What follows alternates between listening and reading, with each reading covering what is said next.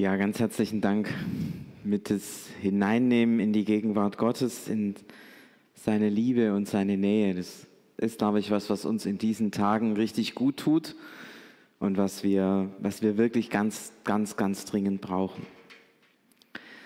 Ich weiß nicht, wer letzten Sonntag beim Gottesdienst war. Ähm, mich beeindruckt ganz stark noch dieses Bild von dem, von dem äh, Fallschirmsprung.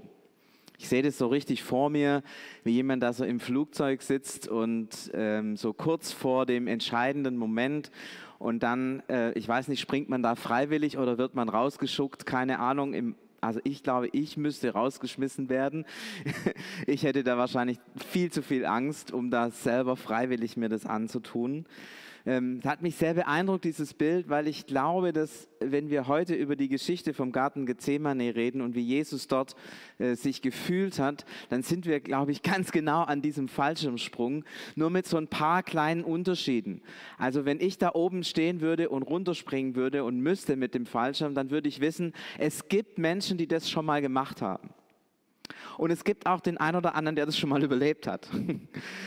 ähm, und ich bin da nicht ganz alleine und es gibt da Erfahrungen und, und, und. Also ich wäre da ein bisschen, ein bisschen könnte ich mich trösten, dass, dass das irgendwie funktionieren kann und dass irgendwie jemand das auch gemacht hat und dass manche von denen, die es gemacht haben, sogar zweimal machen. Ja, krass.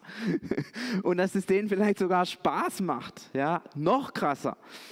So, das ist beim Fallschirmsprung, jetzt bei diesem, bei diesem Sprung, den Jesus vor sich hatte, als er so unmittelbar äh, an diesen letzten Stunden seines Lebens war, da wusste er, es steht ein Fallschirmsprung bevor, etwas richtig Großes, nur die Vorzeichen sind ein bisschen anders, weil noch nie ist ein Gott gestorben. Das weiß man nicht, wie das funktioniert. Äh, noch nie ist der Sohn vom Vater getrennt gewesen. Noch nie. Also seit die Erde besteht, sind die immer zusammen. Seit die Erde besteht, ist der Grundsatz, Gott stirbt nicht. Und jetzt schmeißt man das äh, so kurz mal über einen Haufen. Die Überlebenschancen, die Jesus bei diesem Weg hat, sind eigentlich ziemlich schlecht, weil er weiß, ich springe jetzt in den Tod. Und äh, es gab auch niemand, der gesagt hat, das macht Spaß. Sondern das ist mit Schmerzen, mit Leid und mit tiefem Zerbruch auch verbunden, weil die tiefste Beziehung, die Jesus hat, nämlich die Beziehung zum Vater, zerbrechen wird an den Sünden, die auf ihm laden. Also, das ist sozusagen der ultimative Todessprung, wenn man so will. Und Jesus sieht es kommen. Ja? Er weiß ganz genau, das steht vor mir. Auf diese Perspektive gehe ich zu. Er hat versucht, das immer wieder auch seinen Jüngern zu erklären, aber sie haben das nicht verstanden.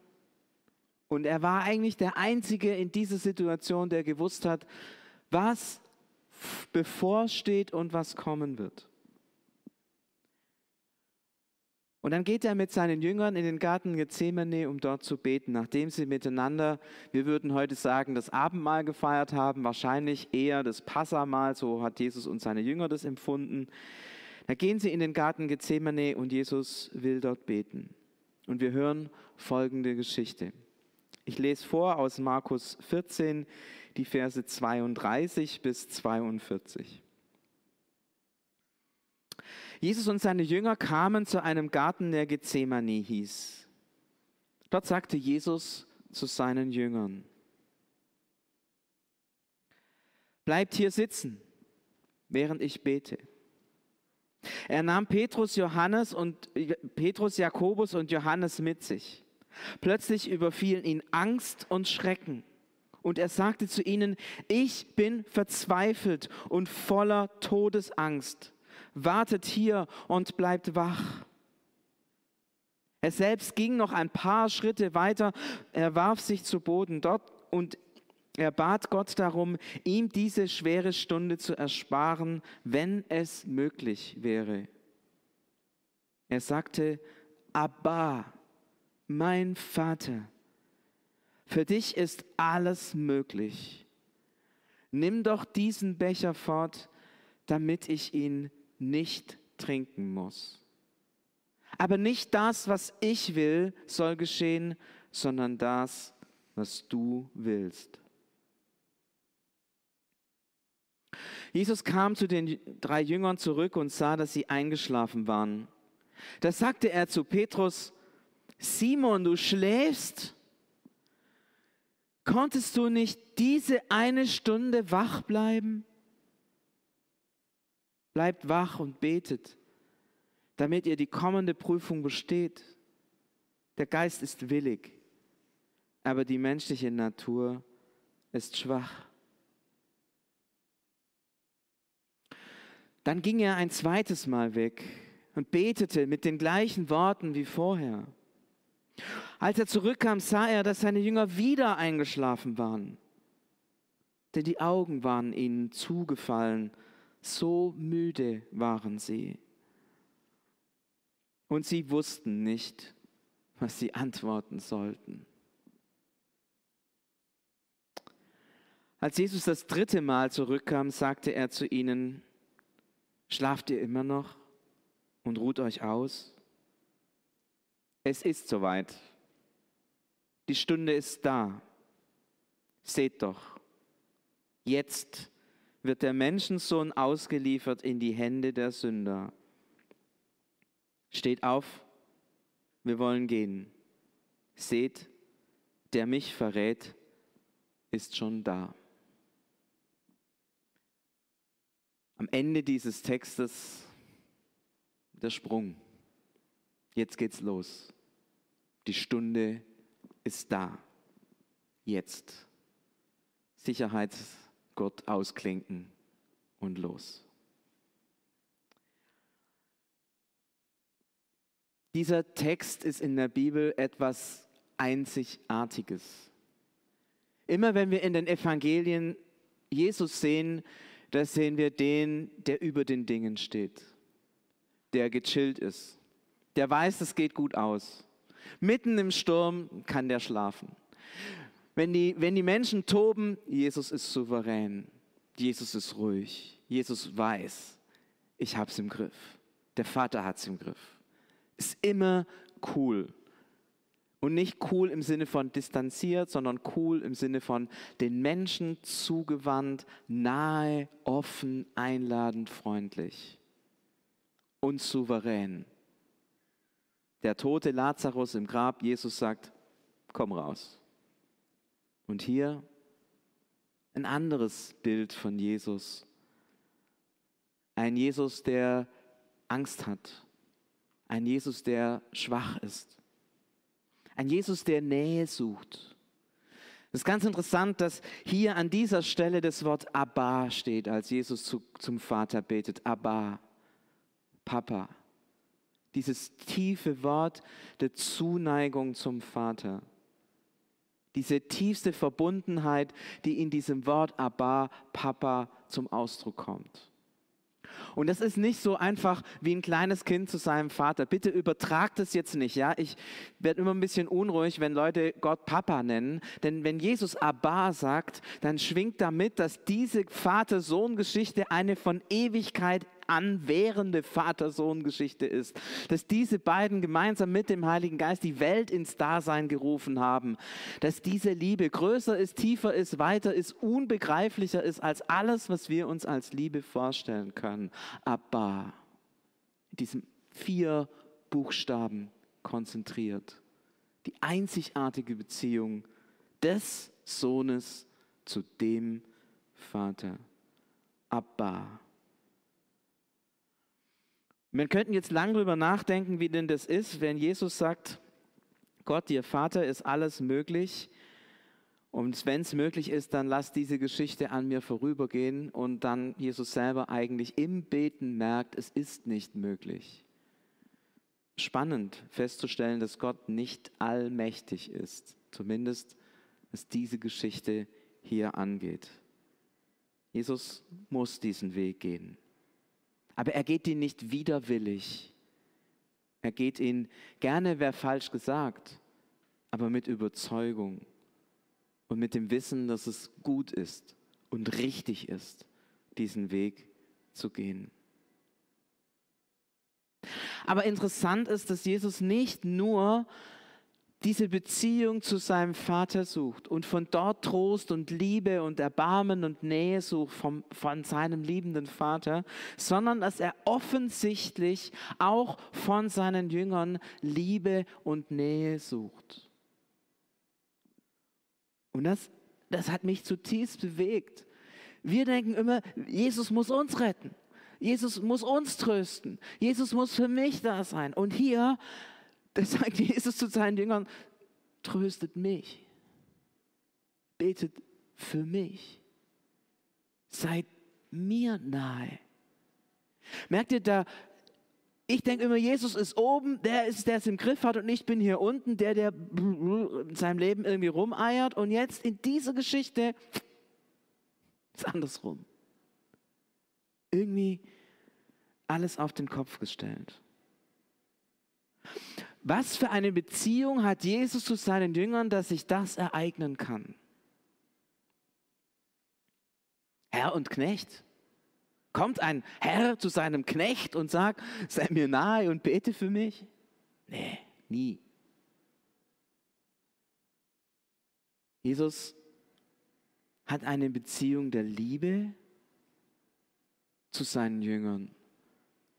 Und zwar eine Liebe, die irgendwie sogar auf Augenhöhe ist. Mindestens gleichwertig. Vielleicht sogar an dieser Stelle tritt Jesus sogar etwas unter die Jünger und sagt, helft mir, seid mir jetzt nahe. Ich brauche euch. Krass, oder? Wenn ich das versuchen will zu beschreiben oder zu, zu fassen, was da passiert, dann, dann merke ich, an dieser Stelle investiert Jesus oder zeigt Jesus, welches Vertrauen er gegenüber den Jüngern hat. Er vertraut ihnen in dieser Notsituation. Er vertraut ihnen, indem er seine Schwachheit und seine Angst und seine Sorgen mit ihnen teilt. Und ich glaube, das kennt ihr. Ja, ihr geht nicht auf die Straße und sagt irgendjemand, den ihr in der S-Bahn trefft, hey, mir geht's gerade schlecht, ich habe gerade Sorgen, ich habe gerade Angst, bap, bap, bap, Würdet ihr nie machen. Draußen bei den anderen Leuten, bei den fremden Leuten, da, da wirkt ihr immer cool. Da darf man sich nicht an, anmerken lassen, dass man schwach ist, dass man verletzlich ist. Wo ist man schwach? Wo ist man verletzlich? Wo lässt man nichts zu? Wenn es gut geht bei den Menschen, die man am meisten liebt. Und ganz ehrlich, manchmal gelingt es selbst nicht bei den Menschen, die man liebt, zuzugeben, wie schwach und verletzlich man wirklich ist. Visiere sind gerne oben. Eigentlich würden wir jetzt alle hier gern ohne Masken sitzen, aber in Wahrheit sitzen wir immer fast immer mit Masken da. Und wir trauen uns nur dann, die Maske abzunehmen, wenn wir dem anderen wirklich vertrauen. Wirklich vertrauen. Jesus nimmt seine Maske ab und vertraut seinen Jüngern. Petrus, Jakobus, Johannes. Wisst ihr, was schrecklich ist? Sie schaffen es nicht. Jesus vertraut seinen Jüngern, dass sie ihm beistehen, ihm nahe sind, dass sie für ihn beten und sie, sie schlafen. Sie schlafen einfach. Ist das nicht, ist das nicht schlimm? Einmal brauche ich euch. Wie oft war ich für euch da? Einmal brauche ich euch. Und euch fallen die Augen zu. Ich merke, an dieser Stelle reden wir jetzt gar nicht über, über das, dass Jesus uns was gebietet und was befiehlt und wir sollen es dann machen. Wir denken oft immer so, wir müssen das machen, was, was Jesus sagt. Ich glaube, viel, viel, viel, viel spannender ist die Frage, wo vertraut dir Jesus? Dass du mit anderen Menschen richtig umgehst? Dass du mit dir selber richtig umgehst? Wo vertraut dir Jesus? Dass du zu ihm gehörst und dass du ihn liebst und dass du auf seiner Seite stehst. Und wie oft geht es uns so wie den Jüngern, dass wir dieses Vertrauen enttäuschen? Wisst ihr, wenn ich jemand sage, ähm, mach das und das und das, und der macht es nicht, dann ist es einfach nur blöd. Und ich ärgere mich darüber als Chef, wenn die anderen das nicht machen. Und da muss ich vielleicht irgendwie mal klären hier, wer es oben und unten ist und so. Ja? Aber im Grunde betrifft es mich nicht wirklich. Aber wenn ich jemand etwas anvertraue und der enttäuscht mich, dann geht es nicht darum, dass hier irgendwie meine Ehre als Chef in Frage gestellt ist, sondern bin ich in Frage gestellt und diese Beziehung ist in Frage gestellt. Und nicht mehr und nicht weniger passiert hier. Jesus ist enttäuscht von seinen Jüngern. Und er bringt es auch, er sagt es auch, könnt, könnt ihr nicht? Könnt ihr nicht dieses eine Mal? Er ist enttäuscht. Er kommt nicht, ich habe euch befohlen, dut, dut, dut, sondern könnt, könnt ihr nicht, merkt ihr, spürt ihr diese Enttäuschung?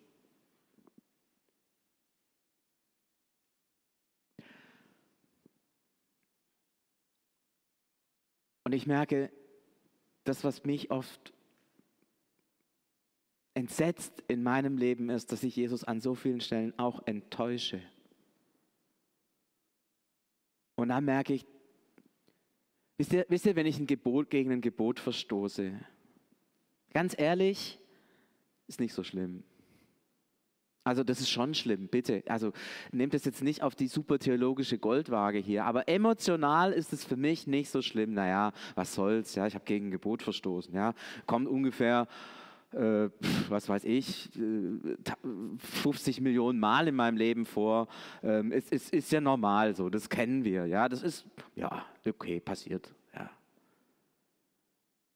Aber enttäuscht, enttäuschen will ich Jesus nicht weil ich weiß, dass diese Liebe mein Leben trägt. Wenn ich ein Gebot verstoße, dann ist es ungefähr so, wie wenn ich ein Mini-Ästchen von, von diesem Baum des Lebens abschneide und es fällt halt runter. Schade. Aber wenn ich Jesus enttäusche,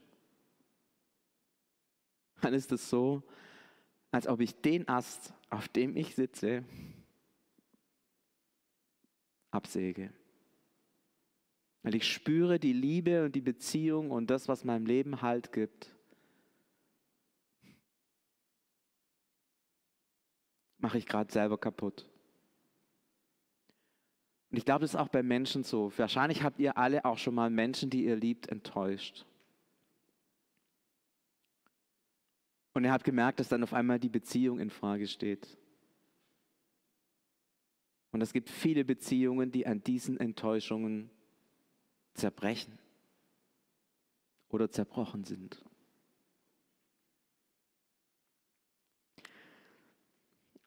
Und was macht Jesus hier?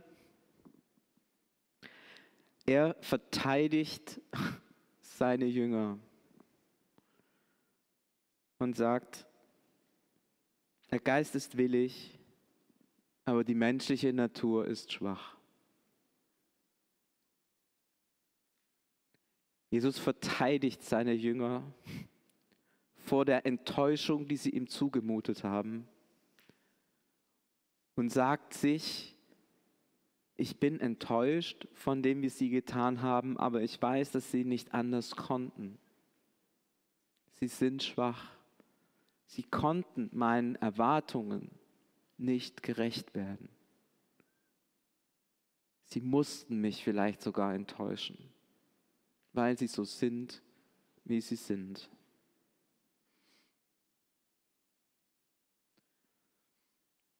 Das ist Jesus. Er vertraut dir und mir. Er vertraut uns die Beziehung an, er vertraut uns Menschen an, er vertraut uns uns selbst an, er vertraut uns. Und er tut es, obwohl er weiß, dass wir ihn enttäuschen werden. Obwohl er weiß, dass unsere menschliche Natur schwach ist, vertraut er trotzdem. Da könnte man sagen, Jesus, du bist bescheuert. So naiv. Aber Jesus würde sagen, die Liebe glaubt alles. Die Liebe hofft alles. 1. Korinther 13, das hohe Lied der Liebe. Die Liebe lässt sich nicht entmutigen. Die, die Liebe rechnet das Böse nicht zu. Die Liebe bleibt über alle Enttäuschung hinweg. Das ist das, was einer der ganz großen Gedanken in diesem Text. Nein, es ist kein Gedanke. Eine der ganz großen Emotionen und Beziehungswahrheiten, die in diesem Text steckt. Jesus, als er ganz verletzlich ist, vertraut sich seinen Jüngern an. Und seine Jünger enttäuschen ihn. Und er erhält dieses Vertrauen aufrecht. Dreimal, dreimal, dreimal enttäuscht. Immer wieder Vertrauen. Und wenn du vielleicht schon diese Erfahrung gemacht hast, dass du Jesus enttäuscht hast, dass du Gott enttäuscht hast, dass du vielleicht denkst, in meinem Leben, da habe ich so vieles gemacht. Ich weiß, dass Gott hat mir vertraut, hat mir vielleicht sogar andere Menschen anvertraut und ich habe versagt. Dann ist es okay, das zu sagen. Aber du musst wissen, er liebt dich trotzdem. Er lässt dich nicht los. Und er wird dir aufs Neue Vertrauen. Immer und immer wieder. Nichts, was du tust, kann dieses Vertrauen, das er in dich setzt, zerbrechen oder zu Ende bringen. Das ist Jesus. Und darum ist er auch gesprungen diesen einzigartigen Todessprung, der in dieser Geschichte letztlich seinen Anfang nahm. Jesus sagt am Ende, dass wir wach sein sollen. Wach, bleibt wach und betet, heißt es hier in Vers 38. Denn damit ihr die kommende Prüfung besteht, seid wach und betet. Was heißt es? Was heißt es für uns? Seid wach und betet. Da ist von Prüfung die Rede. Liebe Freunde, wir werden in den nächsten Wochen durch Prüfungen gehen. Wir haben alle, ich sage es mal auf Schwäbisch, die Schnauze voll von diesem Virus. Und trotzdem geht es weiter. Und trotzdem geht es weiter. Und wenn Jesus sagt, seid wach, betet, dann ist jetzt wichtig zu fragen, was heißt das? Und diese Geschichte von Gethsemane macht mir eines deutlich. Wenn Jesus sagt, seid wach und betet, dann bedeutet es, verbindet euch mit mir. Das ist das, was Jesus wollte in dieser Gethsemane-Geschichte, was er wollte von seinen Jüngern. Verbindet euch mit mir. Lass uns, lass uns zusammenbleiben.